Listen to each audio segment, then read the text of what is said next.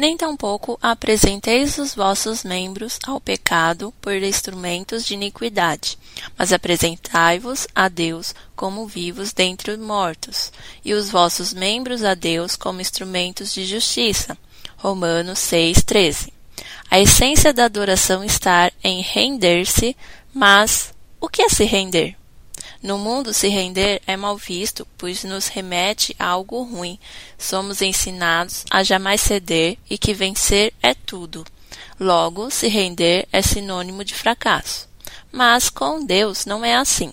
Render-se é a essência da adoração. É uma resposta natural ao maravilhoso amor de Deus. Entregamos-nos a Ele não por medo ou obrigação, mas por amor. Nisto se manifestou o amor de Deus para conosco, em que Deus enviou seu Filho unigênito ao mundo, para que por meio dele vivamos. Nisto está o amor, não em que nós tenhamos amado a Deus, mas em que ele nos amou a nós e enviou seu Filho como propiciação pelos nossos pecados. 1 João 4, 9 e 10. Nós amamos, porque ele nos amou primeiro. 1 João 4, 19. A verdadeira adoração, então, é se render a Ele. E isso não é entregar a Deus apenas algumas áreas da nossa vida. Deus anseia que ofereçamos a Ele 100% do nosso ser. Ele não quer metade. Ele não quer só 95%. Porém, sabemos que é fácil dizer isso, mas existem barreiras que podem nos impedir de nos rendermos a Ele. A primeira barreira pode ser o orgulho. Não queremos admitir que não temos o controle de todas as coisas. Essa é nossa maior tentação, querer ter o controle total de nossas vidas. Em Gênesis, a serpente tentou Eva nessa área, porque Deus sabe que no dia em que comerdes esse fruto, vossos olhos se abrirão e sereis como Deus, conhecendo o bem e o mal. Gênesis 3:5. Segunda barreira é a inveja. Queremos muitas vezes ter e fazer tudo o que o outro faz. Queremos ter o cabelo do outro, a roupa, o celular, a casa, a família, e quando não conseguimos, ficamos deprimidos e reagimos com inveja, ciúmes e autopiedade. Render-se a Deus não é falar que a sua vida está nas mãos dele e ficar parado, deixando a vida passar e morrendo por dentro porque o fulano vive isso ou aquilo. Render-se é sacrificar a vida ou sofrer para que o que precisa ser mudado em nós seja mudado. Lembre-se, somos vasos nas mãos do oleiro. Nós sabemos que estamos rendidos a Ele quando dependemos dele para resolver as coisas, em vez de insistirmos em manipular outras pessoas, forçar a nossa programação diária e controlar a situação. Descansa no Senhor e espera nele.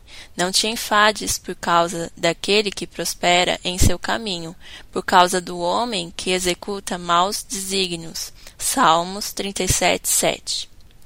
Depois que nos entregamos a Deus, nós não pressionamos mais as pessoas. Não nos portamos de maneira egoísta. O maior exemplo de autorrendição é Jesus. E dizia: Aba, Pai, tudo te é possível. Afasta de mim este cálice. Todavia não seja o que eu quero, mas o que tu queres. Marcos 14:36. Todos nós nos rendemos a algo ou alguém. Se não for a Deus, nos renderemos a opiniões e expectativas dos outros, ao dinheiro, ao rancor, ao medo, ao orgulho ou ao ego. O ato de rendição não é um acontecimento isolado. Eu vos declaro, irmãos, pela glória que de vós tenho em Cristo Jesus, nosso Senhor, que morro todos os dias. 1 Coríntios 15, 31. Precisamos fazer disso um ato diário. Em seguida, dizia a todos: Se alguém quer vir após mim, negue-se a si mesmo, tome cada dia sua cruz e siga-me. Lucas 9, 23. Existem verdades que, conforme o tempo passa, nós vamos nos esquecendo e deixando de lado. Porém, é importante nos relembrarmos do básico.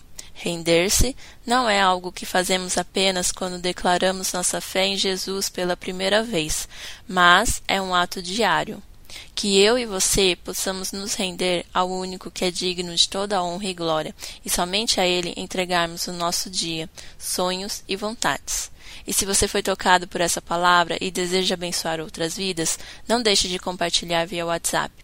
Acesse também nossas redes sociais, no Instagram é arroba palavradodia.app, Facebook Palavra do Dia app e nosso site www.aplicativopalavradodia.com. Fique com Deus e até mais.